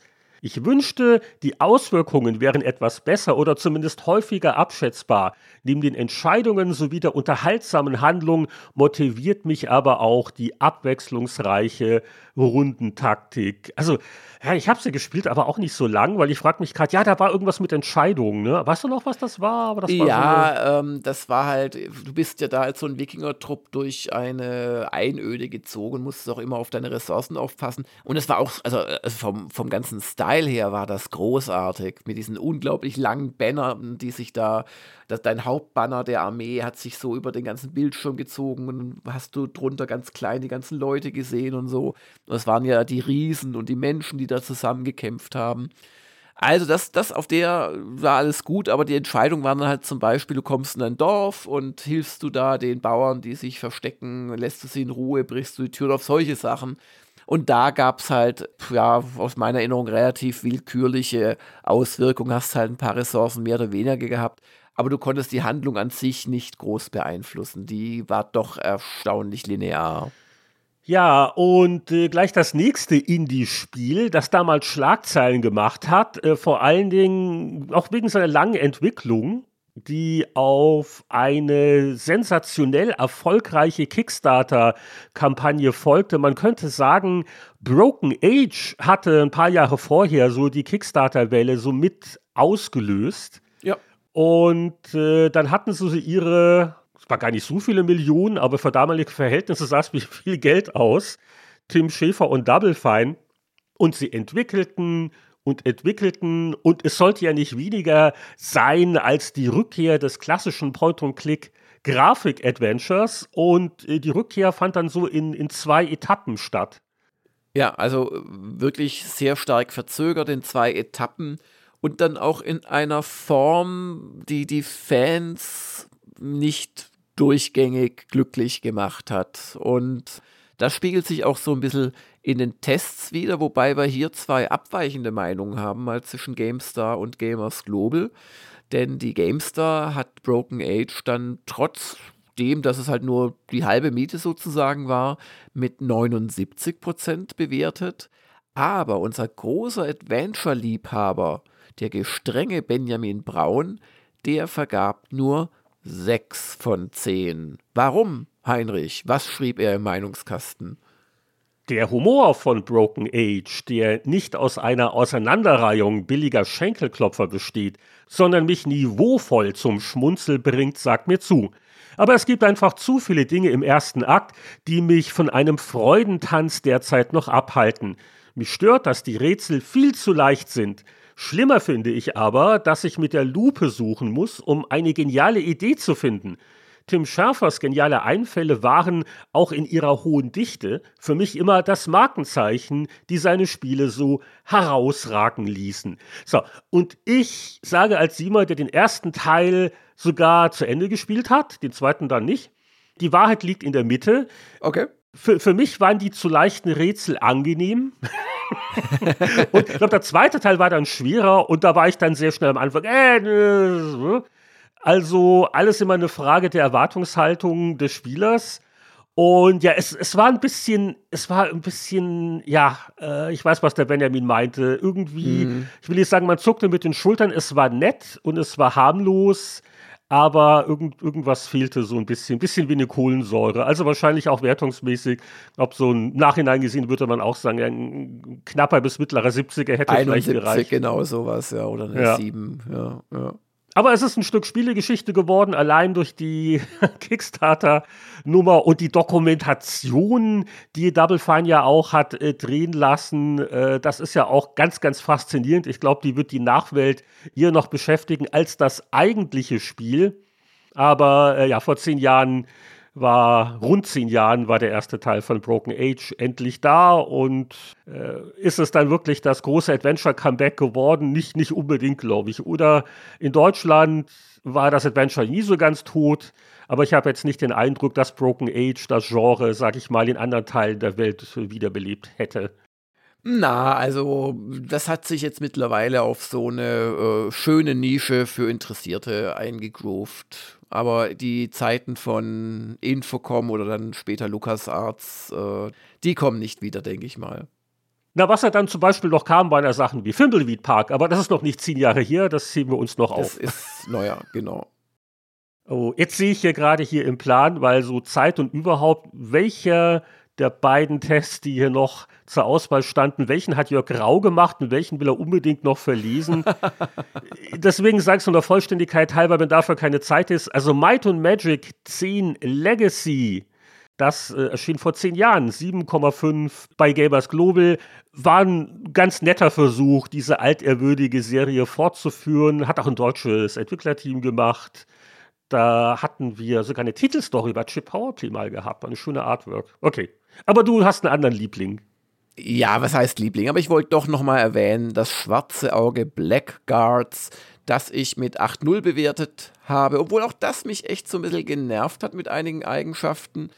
Ja, auch das von Daedalic äh, ist auch da jammerschade, dass Daedalic ja so Probleme gekriegt hat in den letzten Jahren und mit Gollum gescheitert ist leider. Aber ähm, das Blackguards war quasi im Schwarze Auge-Universum angesiedelt, wo ich ja meine ersten Papierrollenspielschritte drin gemacht habe und hatte im Prinzip so die Idee dahinter, dass man ja doch Rundenkämpfe der deutschen, der komplizierten Art mit so immer mal wieder so Skriptereignissen verknüpfen könnte und halt auch einem RPG-System. Also äh, war, war, war schon so ein bisschen was Besonderes von der ganzen Anmutung her. Hat mir auch gut gefallen, trotzdem ich zu meckern hatte. Und darum lese ich kurz meinen zur 8.0, aber hoffentlich dennoch passenden Meinungskasten auszugsweise vor. Vor allem die große Zufälligkeit, gerade im ersten Spieldrittel, kann ein Motivationsdämpfer sein. Bla bla bla, mecker, mecker. Aber das Leben ist unfair, das gilt in Aventurien umso mehr. Und irgendwie reizt mich diese Fiesheit, dreimal drei Schlachten am Stück überleben zu müssen und sich während dieser Tortur nur zweimal heilen zu können, oder erstmal schmerzhaft die Spezialregeln einer neuen Mission kennenzulernen. Wenn ihr ein RPG mit Rundenschlachten erwartet, bleibt Blackguards lieber fern. Es ist ein Rundentaktikspiel mit RPG-Einschlag. Wenn ihr das mögt, greift zu. Ja, ich habe das gern gespielt. Oh, 8-0, ja, ich wollte gerade sagen. Ja. Musste ich das nicht mal für eine Stunde der Kritiker anfassen? ich habe, glaube ich, aber nicht weitergespielt. Kann das Damals, sein? als du das Geld noch bitter brauchtest und nicht ablehnen konntest. Irgendwie so muss das gewesen sein. Nein, ein Scherz. Ich glaube, das war aber auch ein bisschen zu garstig. Ja, das war echt. Das, das war wirklich. Da haben sie in der Spielbalance haben sie sich keinen Gefallen getan. Ja, aber ganz interessant, vor zehn Jahren war es eine nette Mischung. Videospiele, Sachen im PC-Bereich, so eher Indie und kleinere Sachen, was man nach Weihnachten halt so erwartet. Aber sowas wie Nintendo 3DS oder so Indie-Spiele selbst publishen auf Steam vor 20 Jahren, da hat man das noch gar nicht. Was hatten wir denn bei Ausgabe 2 2004 von GameStar zum Beispiel? Da hatten wir erstmal einen Titel, wo man echt sagen muss, also viel hätte nicht mehr drauf gepasst, denn nicht eine Figur war drauf von einem Actionspiel, nicht zwei Figuren aus einem Actionspiel waren drauf, nein, es waren drei Figuren von einem Actionspiel drauf. Und das Ganze nannte sich Exklusivtest UT 2004. Jetzt fragst du dich, was hat denn die Ute, die Ute 2004 wie geht's gemacht? dir denn eigentlich? Genau. Ach, damals mit Ute 2004. Nein. Aber es ist natürlich Unreal Tournament 2004. Rasante Team-Action auch für Solisten. Vehicle Assault-Modus Bot Management. Und zweites Titelthema Deus Ex 2. War das eigentlich das letzte Jahr, wo Epic versuchte, so in EA Sports Manier jährliche Versionen von Unreal Tournament? Das, das war so ein bisschen damals offensichtlich. Ja, ja, genau. Okay, du kannst mir jetzt auch nicht genau nochmal aus dem Gedächtnis analysieren, wie 2004 sich gegenüber 2003 gespielt hat. Also bei nee. NHL und FIFA kann ich das auch nicht. Nee. Also ganz ehrlich, Unreal Engine, man denkt, man kennt das alles noch. Ich kann mich an Unreal 1 und 2 noch erinnern, aber an die UTs, also und vor allem an verschiedene Jahrgänge, also überhaupt gar nicht mehr. Da kann man auch irgendwie nichts mehr. So vor, vor lauter Fortnite ja, und vor allem, die machen ja ihr Geld echt über ganz andere Sachen und äh, sind ja eigentlich so wirklich die, die, also eine der absoluten Größen in der Branche. Unglaubliches Geld, unglaubliche Marktbedeutung, aber ja, sie haben es nicht mehr nötig, ein Unreal Tournament zu machen. Ich glaube, die Zeit dieser Art von Shooter ist auch ein bisschen vorbei, oder? Was sind da gerade die Shooter-Trends? Du bist der Jüngere, du warst doch sowas. Ja, auch nur graduell. ja, es Ach, gab dieses ganze Online. Okay, dieses ganze Online-Zeug gab es doch schon vor 20 Jahren, denn das war bei Unreal Tournament natürlich der Fokus. Ich äh, kann dazu nicht viel beitragen, deswegen klammern wir uns hier an die Meinungskästen im Test und Peter Steinlechner, neulich auch bei uns im Podcast, hallo Peter, war der Haupttester. Die Wertung lautet 88 Prozent und Peter schrieb, Unreal Tournament 2004 enthält praktisch alles, was ich in Sachen Multiplayer erwarte. Egal ob auf den wunderschönen Deathmatch-Maps oder in den komplexen Assault-Missionen, Grafik, Leveldesign und Waffen bieten Top-Qualität. Und mit dem neuen Onslaught-Modus ist Epic ein Geniestreich gelungen. Einziges echtes Manko, die Probleme der Bots im Onslaught-Modus. Es nervt, wenn ich als Beifahrer in einem Jeep mit KI-Mann am Steuer ohne ersichtlichen Grund in der Pampa stehen bleibe. Da muss Epic bis zur Veröffentlichung nachbessern. Ja, und, und wer weiß, das ist natürlich so ein bisschen der Nachteil, Printmedium vorab testen, Online-Spiel. Ich gehe davon aus, dass dann viele Patches noch erschienen sind. Okay, aber da wir jetzt da beide keine persönlichen Erinnerungen nee. mehr dran haben. Gar keine. Damals im Netzwerk, nein, überhaupt nichts. Nee. Äh, kommen wir, glaube ich, zu dem anderen Spiel, das zumindest textlich noch prominent auf dem Titel erwähnt ist. Das ist, glaube ich, ein Test, mit dem können wir beide ein bisschen mehr anfangen. Ja, das ist Deus Ex 2 und das war auch insoweit ganz lustig offensichtlich, weil ich das im Editorial auch nochmal aufgegriffen habe denn ähm, da wollte der Hersteller nicht, dass wir das äh, im Heft groß bringen und uns wurde die US-Demo ähm, nicht freigegeben und dann gab es Androhung von Liebesentzug. Das Warum? Wieso? Das ist doch toll, wenn ihr das testet. Wir haben Deus Ex 2 getestet, äh, weil es in USA schon draußen war. Ach, da waren so ein paar Monate Abstand. Und der deutsche Hersteller war der Meinung, äh, dass wir das erst eine Ausgabe später testen sollen.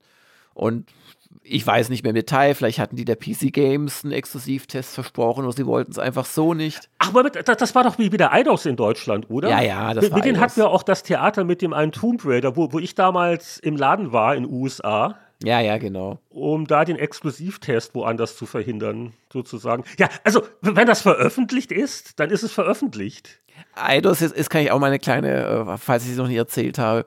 Eidos war ja schon wirklich auf mich stinke gewesen, als ich als kurzzeitig verantwortlicher ähm, stellvertretender Chefredakteur noch bei PC Player es nicht verhindert habe, dass äh, Tomb Raider vom damaligen Tester oder der damaligen Testerin nur eine 3 bekommen hat, was auch nicht genug war fürs erste Tomb Raider. Aber es war halt damals die Zeit des subjektiven Sternchen, die so von oben herab aufs Papier fielen und wo sie landeten, war dann halt okay.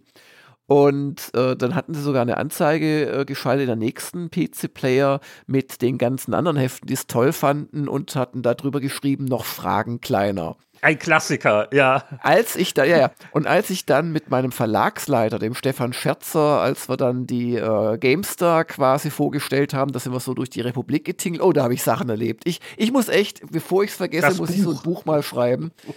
Zitat von einem anderen, da ziehen irgendwelche Leute in Turnschuhen über unsere Spiele her. Das war jetzt nicht Eidos wohlgemerkt. Und der Stefan Scherzer dann ganz trocken, also ich habe keine Turnschuhe an, der Herr Lange auch nicht. Wollen wir uns wieder beruhigen? Also wirklich so ging das da teilweise ab. Leute in Turnschuhen, das Ende der Republik. Ja, ja, genau.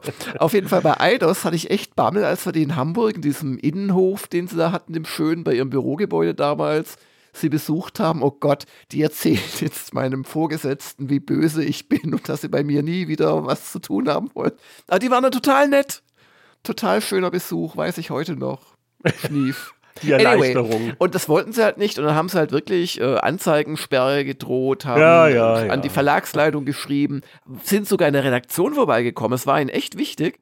Aber ich war ja schon immer jemand, habe ich bis heute, nur heute habe ich keine Marktbedeutung mehr sozusagen mit Gamers Global. Ich war ja schon immer so jemand, wenn mir jemand was verbieten will, dann mache ich es erst recht. Und wir haben das dann trotzdem getestet in der englischen Version, basta. Da war aber halt auch IDG ein cooler Verlag, der dann gesagt hat, nö, wurde immer die Rechtsanwältin angerufen, kann uns da was passieren? Ach, das kann uns passieren. Ja, das nehmen wir in Kauf. Und äh, nur der Vollständigkeit halber, ihr habt natürlich wieder Namen erfunden, weil offiziell hieß das Spiel Deus Ex Invisible War. Invisible War. Der Untertitel wurde gestrichen, dafür die zwei ergänzt, aber ja, man spart eine Menge Platz. Ja, aber jetzt muss ich da wirklich mal eine Lanze brechen für mich selbst und für unsere Art, Titel zu gestalten. Sonst bricht sie ja keiner. Stell dir doch mal auf diesem Cover vor, da stünde Deus Ex Invisible War. Das Ja, ja, heißt dem- übrigens auf der Titel. unsichtbare Ja, Krieg. ja, das geht einfach nicht. Kann ich ja nichts dafür, wenn die so eine blöde Namensgebung da machen, oder? Es war ein nicht unumstrittenes Spiel. Manche haben so ein bisschen die Nase gerümpft, weil es war so ein bisschen vereinfacht relativ gegenüber dem Vorgänger, diesem großen PC-Klassiker. Und vor allen Dingen, Igitt, es gab Konsolenversionen. Ich glaube, ich habe das auch auf der Xbox gespielt, das Deus Ex 2. Jetzt sage ich es auch, bin ich schon unterwandert. Und ich, äh, ja, es, es hatte natürlich nicht so diesen Meilenstein-Charakter wie das erste Spiel. Aber es, es war nett. Ich habe es gern, ich glaube sogar, hab Ja, ja. sogar durchgespielt. Es war nett und es hatte sogar bei Lichte betrachtet wahrscheinlich mehr Entscheidungsmöglichkeiten als der berühmte Vorgänger. Aber sie sind halt von so einer auch noch durchaus mit Pixeltexturen arbeitenden Engine sind sie halt und Sprites sind sie halt zu einer wirklich hässlichen 3D-Engine gegangen und alles war irgendwie klein. Du hattest, das, das Geile beim ersten Deus Ex war, du hattest da riesige, äh, wenn auch zumeist leere Flächen und äh, hattest das Gefühl, in einem Stadtviertel rumzulaufen, auf Staten ein, was weiß ich wo. Und du hattest beim zweiten Teil eher das Gefühl, so einem Kammerspiel beizuwohnen und die vielen unterschiedliche Arten, zum Beispiel durch eine Tür zu kommen, das war beim ersten Teil noch, dass du vielleicht bei dem einen Weg musstest du durch die Kanalisation schwimmen, beim anderen den Schlüssel finden, beim dritten den Code. Und beim vierten vielleicht, keine Ahnung, ich möchte es nichts erfinden. Und bei Deus Ex war es so, dass alle Probleme oder in vielen Fällen die meistens auch drei Problemlösungen so direkt in unmittelbarer Nachbarschaft waren. Und je nachdem, was du halt eingesammelt hattest oder welche Skillung du hattest, hast du halt eine davon einfach mehr oder weniger in der Grafik, ich sag jetzt mal, angeklickt. Da kann ich mich noch gut dran erinnern.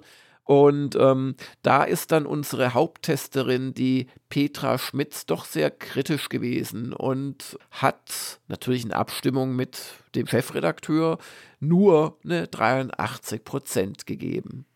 Ja, die Petra schrieb, zu Beginn war ich von Deus Ex 2 ziemlich enttäuscht. Das häufige Laden und die Physik nervten. Doch nach einigen Stunden begann ich mich für das Spiel zu erwärmen. Die einzelnen Fragmente der Geschichte fügten sich langsam zusammen, überraschende Wendungen taten sich auf. Auch wenn man mit Dauerkrümmung des Ballerfingers ganz gut durchkommt, spiele ich lieber mit Köpfchen. Deus Ex 2 erreicht bei weitem nicht die Klasse des Vorgängers, ist aber trotzdem eine Empfehlung an alle Freunde intelligenter Actionspiele. Und äh, jetzt müssen wir doch noch mal auf einen der Nebentester zu sprechen kommen, den Jörg Langer. Der gibt uns hier ein bisschen so Einblicke in die internen Wertungsdebatten. Auch als Chefredakteur kann man sich nicht immer durchsetzen. Ich hätte Deus Ex 2 eine etwas höhere Wertung gegeben, denn so nervig die Physik-Engine stellenweise ist, sie funktioniert besser als in irgendeinem anderen Shooter. Von der ersten Spielminute an folge ich einer spannenden Story, die mir immer wieder Entscheidungen erlaubt. Trotz vieler Nachladeunterbrechungen fühlt sich die Welt groß und echt an. Wäre die KI durchgehend so stark wie in ihren Glanzmomenten, ich hätte meine Kollegen sicher hochhandeln können. Ja, so im Nachhinein, glaube ich, hatte Petra recht.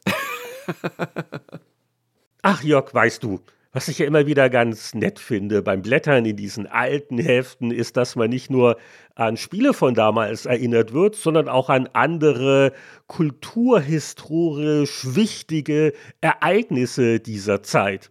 Und selbst die GameStar, die sich ja wohl eher an den Core-Gamer gerichtet hat, oder wie man heute sagen würde, die und trotz einer Nasenzukneifwertung so ein bisschen von äh, 55 Prozent, ja, es ist ja eigentlich, ne?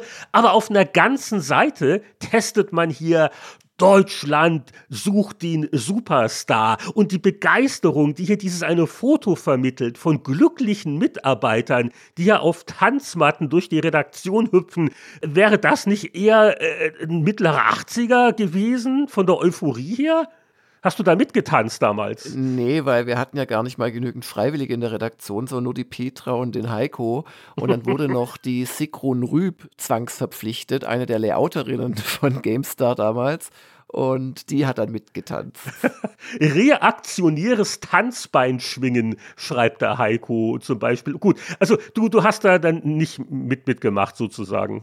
Nee, ich kenne die Dinge aber auch. Ich habe die auch schon in japanischen Spielhallen in groß gespielt. Da hat man nämlich den Vorteil, dass man nicht auf so einem billigen Plastikmattendings da, das sich dauernd dann verhakt am Schuh und so weiter rumhüpft, sondern halt auf einer fest installierten Tanzfläche, die ja noch so schön blinkt und so von unten. Und es macht mir auch in japanischen Spielhallen keinen Spaß. Ich bin dafür nicht gemacht. Tanzen an sich ist schon nichts für mich, aber dann noch als Tanzen da, nee, gar nicht. Eine gewisse Würde möchte ich mir bewahren. Es war auf jeden Fall das offizielle Spiel zur gleichnamigen Castingshow. Im Artikel wird bemängelt, dass also Dieter Bohlen nicht im Spiel sei. Ob das jetzt eher zur Auf- oder zur Abwertung geführt hat, das wissen wir nicht mehr. Und äh, gibt es das noch eigentlich? Deutschland sucht den Superstar. Mir sagt es vom Namen her was. Ich gucke hier sowas oh, nicht. Das gibt es bestimmt noch, aber das ist wirklich ein Teil des öffentlichen ähm, Triviallebens, den ich fast komplett ausblende. Also das gibt es bestimmt noch. Ich glaube, Bohlen ist nicht mehr dabei mittlerweile, aber da, da mögen uns User, die vielleicht Kinder in dem Alter haben, die sich noch anschauen. Genau, meine Töchter haben das bis vor nicht allzu langer Zeit, haben die das, glaube ich, noch geguckt. Oh, das kann diese schreckliche Modelshow gewesen sein, eins von beidem. Ist alles dasselbe. Aber ähm, dann hat der Michael Graf noch ein Spiel Spaß gemacht, an das ich mich schon gar nicht mehr erinnern kann. Castle Strike, 83%, Stronghold ohne Wirtschaft. Aber ich habe da echt trotz der wirklich gar nicht mal so unschmucken Grafik da keinerlei Erinnerung dran, dass ich das jemals gespielt habe. Auf jeden Fall schrieb Michael. Aber es ist doch ein Strategiespiel, Jörg. Du musst doch sowas spielen. Ja. Ich lese mal den Michael-Meinungskasten in Auszügen vor. Den nett animierten Belagerungswaffen schaue ich gern beim Zerkleinern steinerner Bauwerke zu. Burgen richtig, herrlich unkompliziert, obwohl ich mir mehr Bauoptionen gewünscht hätte. Schlachten sind nur durch richtig zusammengesetzte Armeen aus Nah- und Fernkämpfern zu gewinnen und durch die richtige Formation. Und kein überladener Wirtschaftspart trübt mir die Freude am Bombardieren und Burgensprengen. Aha, hier hat sich ein Wiesim-Feind durchgesetzt, offensichtlich. Äh, Publisher Data Becker, war das vielleicht eine deutsche Produktion? ja, das meinen? klingt so, ja. Es war also, das muss echt so ein bisschen ein Underdog gewesen sein, aber dafür 83 Prozent, wow. Ja. Komisch, dass man nie von Castle Strike 3, 5, 7 oder 9 gehört hat. Ja, und unsere Patreon-Unterstützer, die haben übrigens eine Ehrenrunde gedreht im Jahr 2004. Das Bonus-Segment drehte sich um die 20 Jahre alte Maniac mit ganz interessanten Themen und Entdeckungen. Aber wir schreiten jetzt weiter zurück. Die letzte Station der heutigen Zeitreise. PC Player 2 1994. Ja, und wir sehen auf dem Titel das damals offensichtliche In- Thema, wie man Titel gestaltet, zumindest bei der PC Player. Wir haben links natürlich, finde ich immer noch sehr gut, sauber die Texte stehen und rechts diesen Vierfünftel kontra ein Fünftel Bildgrößenanteil von zwei Themen. Und, das ist das Neue, das es seit einigen wenigen Ausgaben gibt, dann wurde dann auch immer noch was zwischen die beiden Bilder, so auf die äh, linke Kante, wo die sich äh, treffen, quasi links oben, links unten, wurde noch was draufgesetzt. Und das ist dieses Mal ein sehr schwer erkennbares und auch ganz gruselig aussehendes Foto von Peter Gabriel, passend zu Rock auf CD-ROM. Peter Gabriel interaktiv. Und ja, ist nicht der schönste Titel. Rechts sehen wir irgendein Comanche, das sieht eigentlich ganz schön aus. Und der Hubschrauber. Kampfhubschrauber wird immer genommen, ja. Kampfhubschrauber gehen immer, fliegt zu links ein bisschen äh, aus dem äh, Bildbereich raus, finde ich auch immer schön. Und unten, ja, gibt es halt dann Wintersport. Das passt ja zum Veröffentlichungszeitraum. Ja, ähm, Lillehammer, da war die Winterolympiade. Und weißt du, was mir gerade auffällt? Ja. Wenn ich auf den Titel gucke, die gewählte Nation für den Skisportler namens Player Kanada das ist eine war. kanadische Flagge. Das ist doch seltsam. Das habe ich da unterbewusst schon. Dein Unterbewusstsein wusste schon Jahre vorher, wo es dich hinziehen würde. Was natürlich Blödsinn ist, weil du bist erstmal nach USA und dann nach Kanada, oder? Ja, so ungefähr. Aber vielleicht habe ich da ja schon geahnt, wo die wahren Ziele sind im Leben. Naja, äh, wie dem auch sei. Äh, ja, also ein bisschen Kraut und Rüben von den Texten her. Ja, Raumschiff Enterprise auf neuer Mission. Also es ist so alles irgendwie drauf, von dem man glaubt, dass es die Leute interessieren könnte. Nur irgendwie das wichtigste Thema des Jahres, des Jahrzehnts, das musst du auf dem Titel suchen ganz unten rechts, so bei der Bonus-Textaufzählung, nach dem Flirt-Simulator auf CD-ROM war noch Platz für die Dürrezeile Doom, der 3D-Flieger im Test. Und ich, ich weiß nicht, vielleicht hatten wir die Artwork nicht. Das ist gut möglich, weil It Software, die hatten ja keine PR in dem Sinn, das war ja alles so ein wilder Haufen in Texas, die hatten ja noch keine deutsche Dependance. Und ich weiß nicht, inwieweit wir uns vielleicht schon Sorgen gemacht hatten nach dem Motto Indizierung nur eine Frage der Zeit. Ja, eher, eher das, glaube ich, weil es wurde ja erkannt im Test als ein großartiges Spiel. Also daran kann es nicht gelegen haben. Ja, ja, aber dann, dann hätte ich doch zumindest, äh, wenn ich sage, okay, also dann nur Text, dann hätte ich vielleicht das statt der Winterolympiade oder Raumschiff Enterprise. Ja, sowas. Und, und irgendwas Unverfängliches, wo nicht gerade was explodiert, was mal gelebt hat oder so, genau. Ja, aber äh, wer weiß, vielleicht, wir haben natürlich auf die Vollversion gewartet, die wird in der Ausgabe auch getestet, das war vielleicht auch nur kurz vor Schluss. Auf jeden Fall ähm, gucken wir noch vielleicht kurz ins Editorial rein, denn da die große Sensation, es gibt ein neues Editorial-Foto. Aber gut, das nur am Rande.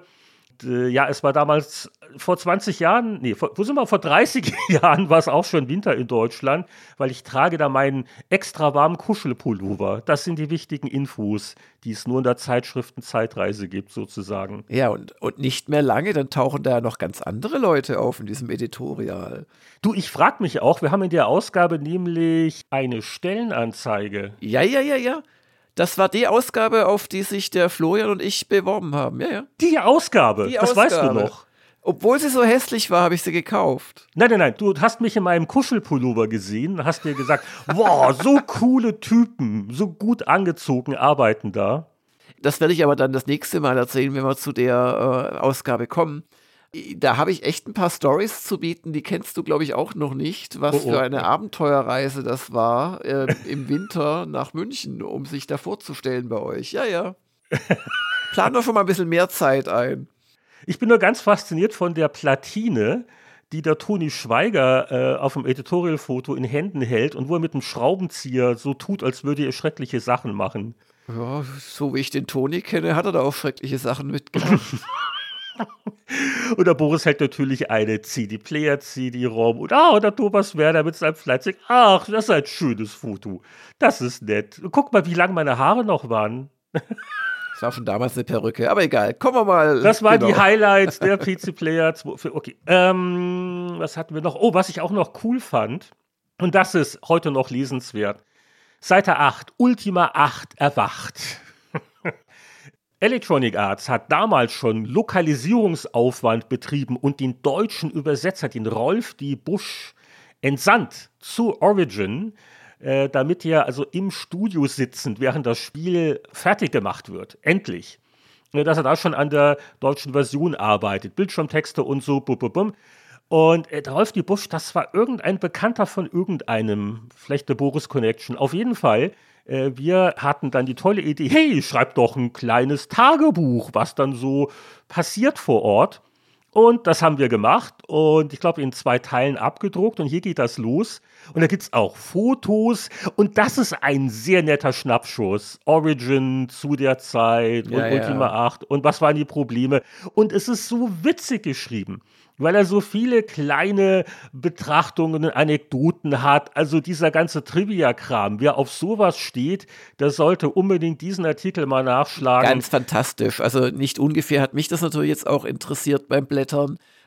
Ich habe richtig Neid, weil das geht auch, also auf, ich war ja auch schon bei Origin und so ein Jahr später, glaube ich.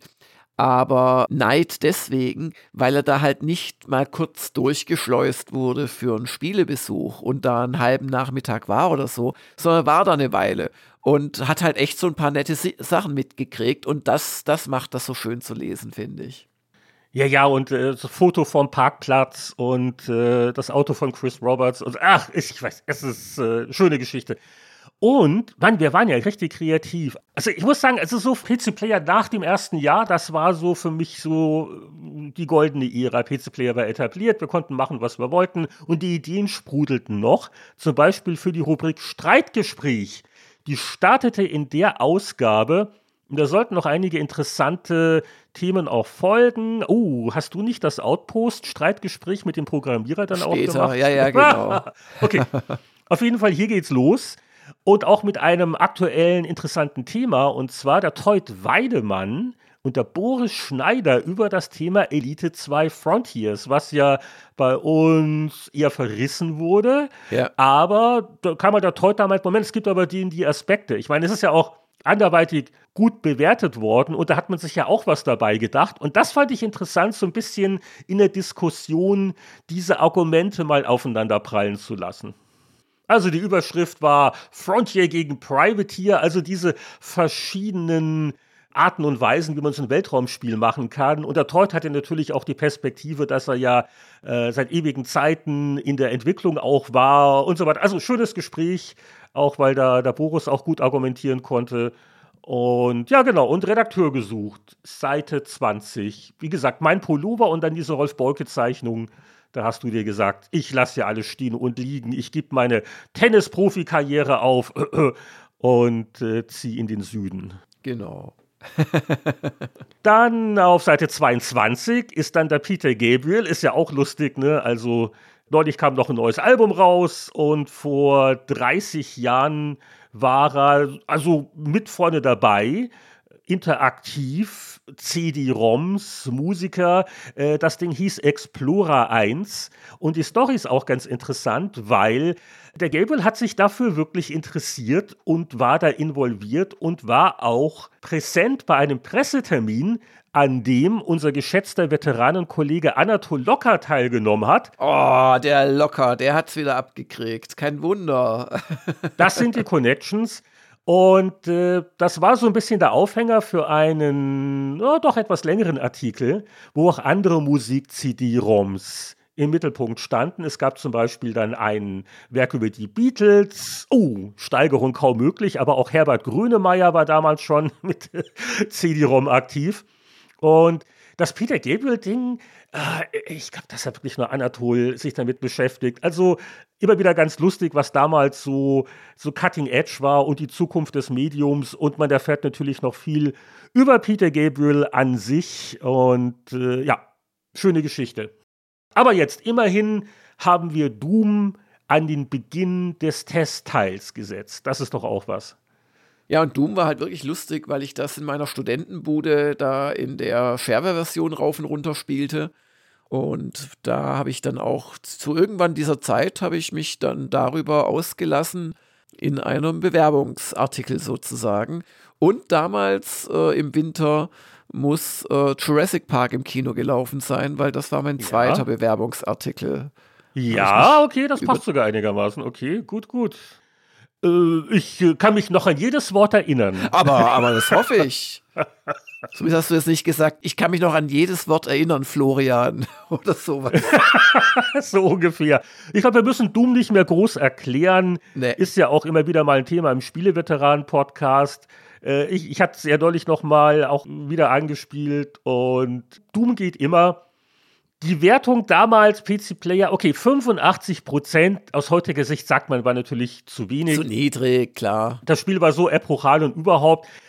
Jetzt darf man nicht vergessen, gerade zu der Zeit PC Player war natürlich auch immer so ein bisschen, ja, ja, da rennt man halt nur rum und ballert. Wobei also Doom auch wirklich für seine Zeit ein sehr ausgeklügeltes Leveldesign schon hatte. Und aber gut, das, die sogenannten Puzzles, das war natürlich alles noch sehr rudimentär.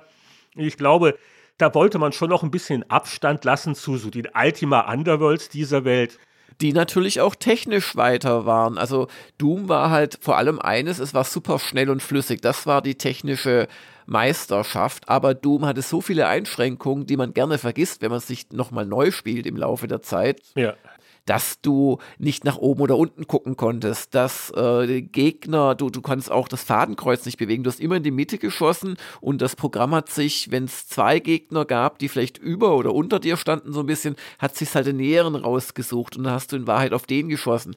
Oder, dass die äh, Räume zwar schon so mit Liften und so weiter verbunden waren, aber dass die Engine von Doom 1 es nicht geschafft hat, Räume wirklich übereinander zu haben. Also das war immer hingefaked alles und vielleicht kam es auch daher, weil da tatsächlich Ultima Underworld schon wesentlich weiter war. Aber natürlich dafür nur ein Zehntel so schnell, das kann man überhaupt nicht vergleichen, gell? Aber. Deswegen, ja. also im, im, Nachhinein, also 90 glatt hätte man ruhigen Gewissens geben können. Aber was soll's. Ja, und wie begründete der Boris seine vorsichtige, aber immer noch sehr gute Wertung von 85 Prozent? Doom setzt neue Maßstäbe für 3D-Action-Spiele. Neun Levels, die spielerisch auch noch besser sind als viele Konkurrenzprodukte, werden einfach so verschenkt. Dazu noch der geniale Netzwerkmodus und die beeindruckendste Grafik seit Ultima Underworld. Die Jungs vom It-Team haben sich als Shootingstars der PC-Branche etabliert.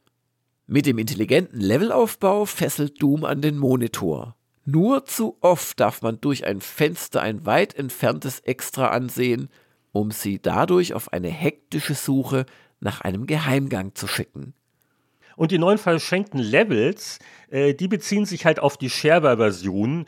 Und auch im Editorial wird das thematisiert nach dem Motto, die Branche wird hier revolutioniert von diesen Burschen, die so ein bisschen die bestehenden Gesetze, wie das mit Vertrieb und so alles zu laufen hat, so auf den Kopf stellen. Ja gut, das hatten sie halt bei Apogee gelernt. Das war ja deren Modell Ähm, und die haben es halt einfach weitergemacht. Die kannten das schon, aber das Neue war halt, dass das Spiel so eine Qualität hatte. Diese Apogee Jump'n'Runs, na Gott, die haben nicht ganz vorne mitgehüpft. Aber jetzt eben mit Doom so ein Technologieführer und den hat jeder auf dem Schulhof oder auf dem Unicampus gespielt, weil er einfach überall verschenkt wurde. Und dann konnte man sich da noch mehr davon kaufen. Und das war quasi so die Besonderheit. Übrigens auch ganz putzig, was war denn der Standard äh, vor Doom? Äh, gleich danach im Testteil ist eine Besprechung von Terminator Rampage, einem Ego-Shooter von Bethesda. Und äh, da wird also äh, ständig auch bemängelt, wie unglaublich langsam und entsprechend spielspaßhemmend der geraten ist. Äh, und ja, also von dem reden wir heute nicht mehr so viel. Doom ist äh, dagegen wirklich einer der ganz großen Klassiker geworden. Ja, dann haben wir eine ganze Reihe von Adventures noch. Ich krieg die jetzt hier gar nicht alle unter. Also zum Beispiel auch Police Quest 4, 48%, Quest for Glory 4, 67%. Und auch eine Fortsetzung war Star Trek Judgment Rights, nämlich der Nachfolger zu Interplays 25th Anniversary, was ja im 26. Jahr erst erschienen ist, die Softwarebranche. Man kennt das ja mit den Terminen. Und äh, Judgment Rights war so dieselbe Engine im Prinzip, auch ein ähnliches Konzept. Das heißt, äh, es fühlt sich wirklich an wie eine, fast wie eine Staffel Raumschiff Enterprise im Fernsehen, natürlich mit der klassischen Crew. Äh, was anderes gab es ja zu der Zeit noch nicht, glaube ich. Oder gab es schon Next Generation? Oh, da darfst du mich auch nicht fragen. Okay, ich glaube, Next Generation war vielleicht, aber gut, das zählt ja alles nicht. Und du hast also so, so Mini-Adventure-Episoden gehabt. Und der zweite Teil äh, gilt als ein bisschen umfangreicher. Ich glaube, sie hatten auch beim ersten, da waren irgendwelche nervigen Raumschlachten noch dabei. Ich denke, das ist auch entschärft worden. Und die Wertung lautet ja jedenfalls im PC Player 79 Prozent. Heinrich Lehnhardt, der Tester, schrieb, Judgment Rights bietet mehr Adventure-Episoden, die im Schnitt auch deutlich komplexer als beim Vorgänger ausgefallen sind. Der hoffte große Schritt nach vorne bleibt uns aber verwehrt. Die Grafik bietet wenig Fortschritte, auch an der etwas fummeligen Bedienung wurde kaum etwas getan. Aber man spielt's halt doch sehr gerne, weil Story-Ideen, Atmosphäre und Trekkie-Bonus die Motivation aufpolieren. Weil der Boris hat in seinem Kasten auch bemängelt, naja, es sind die Episoden vielleicht ein bisschen länger, aber das ist dann eher so mitunter nerviger Füllstoff, ist es deswegen besser. Und äh, deswegen waren es dann doch nur 79 Prozent, aber ja, für, für Fans der alten Serie. Es gab halt auch noch die CD-ROM-Version vom, vom ersten zumindest, ne, wo sie auch noch die Originalsprecher hatten. Ja. Äh, es ist auch ein Stück Geschichte geworden. Vielleicht zur Ehrenrettung von Sierra, die ja sonst hier lauter vierte Teile hier im Testteil haben, sei angemerkt, dass Gabriel Knight sein Debüt feierte. Das erste Adventure mit diesem Helden und diesen Gruselspielen, die dann noch folgten. Ganz begeistert war ich nicht. 54 Prozent und zur Begründung schrieb ich, Sierra hat anscheinend einen neuen Höhepunkt an Puzzledämlichkeit angestrebt. Wenn es doch mal etwas zu tüfteln gibt, dann ist die Logik derart abgedreht, dass man erst durch dumpfes Ausprobieren und Glück darauf kommt. Ein schwach designtes Adventure, das nur durch die halbwegs originelle Story, Qualitätsgrafik, tolle Zwischensequenzen und die stattliche Komplexität noch Mittelmaßregionen in der Gesamtwertung erreicht. Ja, da warst du auf Krawall gebürstet. Ich weiß nicht. Bist du einer von den empörten Gabriel Knight-Fans, die da jetzt widersprechen nein, wollen? Nein, nein, nein, nein, nein, nein, nein, nein. Ja, vielleicht der Vollständigkeit halber, unser Haupttitel-Artwork-Thema, das war ja nur eine Missionsdiskette, so hieß das damals noch. Comanche Over the Edge. Äh, ganz kurz, 86 Prozent. Boris Schneider lobte, die Grafik ist schneller und schöner es gibt jede Menge neue Missionen und interessante Gegner. Da fühle ich mich für die eher langweilige Mission Disc 1 irgendwie entschädigt. Und ja, ich glaube, Comanche war ja in der allerersten PC-Player das Hauptspiel im Test gewesen. Haben wir auf die Art und Weise das auch noch als äh, Titel-Artwork-Thema nachgeholt. Ja, und wo äh, Jörg und ich immer auch ein bisschen Gas geben, das ist so der Simulationsbereich. Sind wir vielleicht nicht die größten Experten. Nein. Wobei hier wurde ein äh, Spiel aus englischer Produktion getestet, das so, so Action-Simulation so in der Mitte irgendwie lag. Es waren sehr angesagt, so leicht futuristische Flugsimulationen, wo so die, die, die Jäger 90s oder die Eurofighters von morgen, die noch gar nicht zusammenmontiert waren, die wurden schon mal äh, spielerisch erkundet.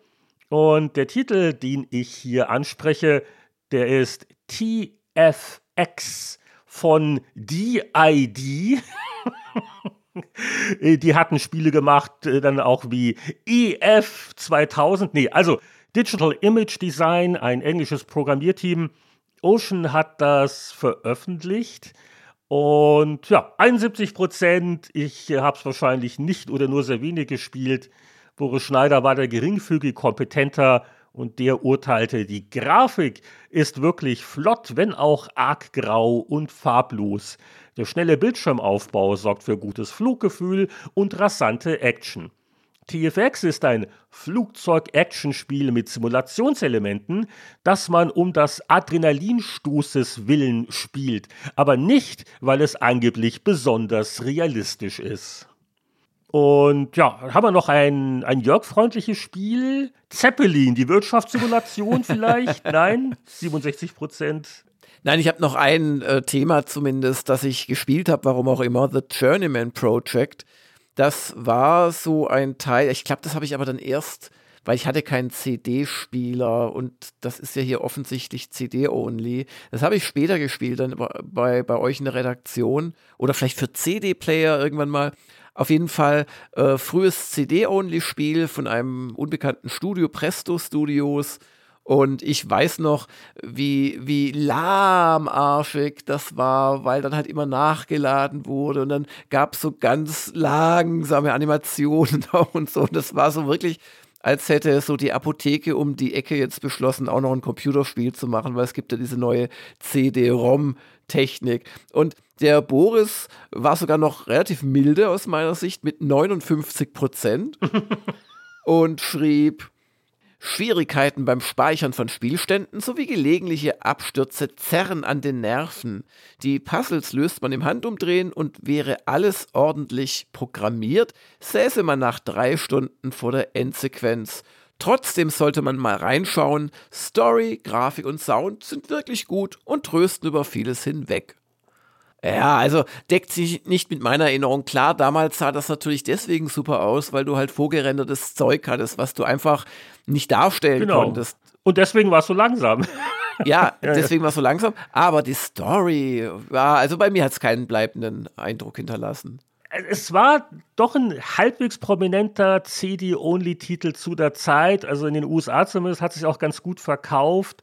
Ähm, war das nicht auch auf Macintosh? Also Presto Studios, deswegen der Name sagt immer noch mal was. Und äh, wir hatten ja viel auch gejammert, dass oft so CD-Umsetzungen von Diskettenspielen, dass da nicht viel richtig gemacht worden ist. Und da war das natürlich immer spannend, ein rein CD-ROM-Titel auch mal vorzustellen. Und ja, so ein bisschen Grafikblender. Und, äh, aber es war jedenfalls ein Name, den ich noch in Erinnerung hatte. Langsamstes Bewegen durch irgendwelche Raumschiffgänge, ja. Ist wahrscheinlich nicht sehr gut gealtert. Naja. Aber wir haben noch was ganz Originelles versteckt auf Seite 100 in der Rubrik bizarre Anwendungen, denn da hat also ein äh, liebgewonnener Autor, also seit Happy Computer Tagen äh, zugeschlagen. Der Theologe Werner Küstenmacher, auch sehr bekannt geworden unter seinem Künstlernamen Tiki, der hatte also äh, schon irgendwie 84 Spektrumspiele für die Petra Bengler getestet. Und auf den hatten wir uns besonnen, als ein als Bibellernspiel klassifizierter Boulder Dash Verschnitt in der Redaktion eintraf, aber da gab es dann auch Quizfragen zum Alten Testament. Und bevor wir da blasphemisch werden, dachten wir uns, dass man doch hier einen ordentlichen Theologen sowas besprechen. Und der, äh, der, der, der Werder war halt ein richtiger Spieler. Also der hatte genauso die Kompetenz aus beiden Welten sozusagen. Und das ist so neben dem Rolf die Busch Spieltagebuch so der zweite Schmökerartikel, den ich allen Nachblätterwilligen dringend empfehlen würde, weil der Werner schon immer eine super Schreibe hatte. Und äh, hier ähm, Patriarch Mose wackelt im putzigen Boulder-Dash-Format durch 100 Level nervenzerfetzender Labyrinthe aus der 16-farbigen EGA-Ära. Dank solchem Nostalgielook wird zweifellos das Gefühl aktiviert, sich in biblischer Vorzeit zu befinden. Der religiöse Lerneffekt bleibt fragwürdig, da der alte Herr mit seiner machtvollen Rede mühelos Pharaos finstere Schergen in die Hölle pustet, untermalt von einem herzhaften Plop. Also alle wichtigen Aspekte wurden berücksichtigt bei dieser Besprechung Religion und Action im sogenannten Bibellernspiel Exodus. Äh, ohne Wertung, aber immerhin. Nein, man, man, konnte ja nicht Gott erzürnen, also unmöglich. Vor allem den alttestamentarischen Gott erzürnen, das ist nicht gut. Da wird man zur Salzsäure gemacht und so. Ja, ja, oder die, die Aufnahme wird äh, gelöscht oder geht in der Cloud verloren. Da wollen wir jetzt auch gar nicht auf dem Thema weiter verweilen. Und da gab es aber auch kein, kein Remaster, oder? Äh, Exodus. Nicht, dass ich wüsste. Naja, die Spielebibel für den Jahrgang 1994, die können wir jetzt, glaube ich, zuklappen und auch die ganzen anderen Druckwerke und sonstigen Medien, die uns bei dieser Zeitschriftenzeitreise wieder an das Spielgeschehen von damals erinnert haben. Und wir bedanken uns bei unseren Zuhörern und hoffen, dass wir uns bald wiederhören. Bis dahin und Tschüss.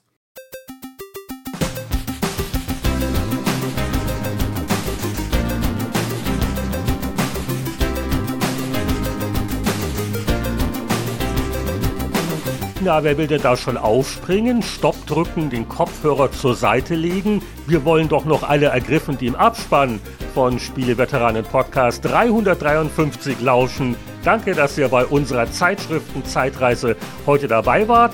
Und wenn ihr viel öfters den Spieleveteranen lauschen wollt, dann wird es höchste Zeit, dass ihr euch mit unserer Patreon-Kampagne vertraut macht. Denn im Free Feed gibt es nur einen Bruchteil der zahlreichen Episoden zu hören. Das volle Programm kriegen die Patreon-Unterstützer für 5 Dollar im Monat. Alles weitere unter patreon.com slash Spieleveteranen.